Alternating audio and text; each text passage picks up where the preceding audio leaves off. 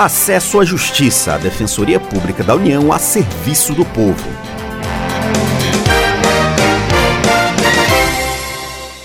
Olá, ouvintes, tudo bem? Eu sou Ademar Rodrigues. Nesta edição, vamos falar sobre os direitos de uma pessoa soropositiva. O HIV é o vírus que causa a AIDS, uma doença grave que ainda não tem cura. No entanto, a pessoa pode viver com o vírus por anos sem desenvolver a doença se tomar os devidos cuidados. Alguém se torna soropositivo quando contrai o HIV, o que acontece quando tem relações sexuais sem proteção tem contato com sangue contaminado, entre outras situações. No final de 2019, existiam no Brasil cerca de 900 mil pessoas com HIV. No ano anterior, mais de 40 mil se contaminaram. Por isto, é importante tomar cuidado, em especial tendo relações com preservativo. Mas uma pessoa soropositiva tem o direito a algum benefício no INSS? O defensor público federal Vladimir Correia responde responde esta pergunta.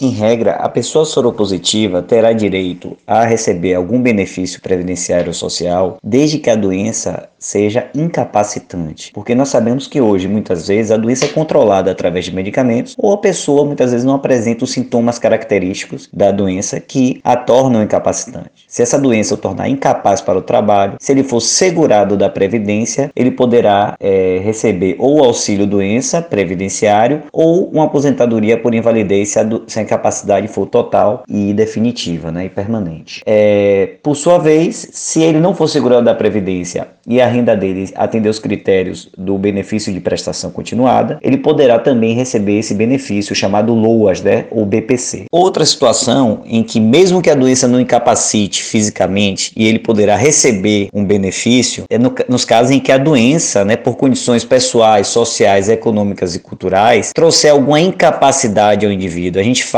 numa situação de elevada estigmatização social da doença. Vladimir Correia nos explica como o cidadão pode ir atrás de seu direito.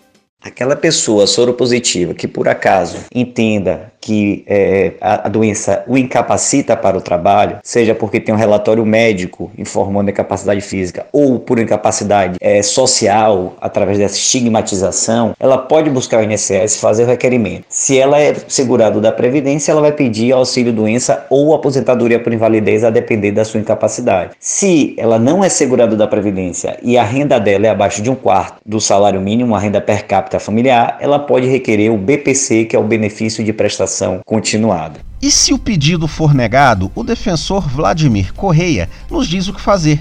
Aqueles que tiverem o requerimento negado pelo INSS, o benefício seja indeferido, poderá procurar a Defensoria Pública da União da respectiva localidade para que nós possamos entrar com ação judicial tentando reverter essa decisão administrativa e comprovar a incapacidade e, consequentemente, a concessão do benefício.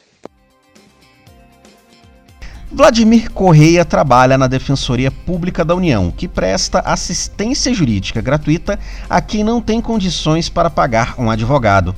Além de direitos previdenciários, o cidadão também pode ter tratamento de saúde garantido pelo Sistema Único de Saúde, o SUS. O defensor Vladimir Correia fala mais sobre isso. As pessoas soropositivas também têm direito ao tratamento médico fornecido gratuitamente pelo SUS, através dos medicamentos, aqueles coquetéis para o tratamento do HIV e outros tratamentos que sejam adjacentes. Normalmente, o Estado brasileiro tem fornecido de forma eficiente esse tratamento, tem sido inclusive um programa pioneiro e elogiado internacionalmente. Mas se porventura é, o indivíduo não conseguir o tratamento pela rede pública, ele também poderá procurar a Defensoria Pública da União mais próxima para que possamos assistir, prestar assistência jurídica e tentar obter esse medicamento que ele necessita.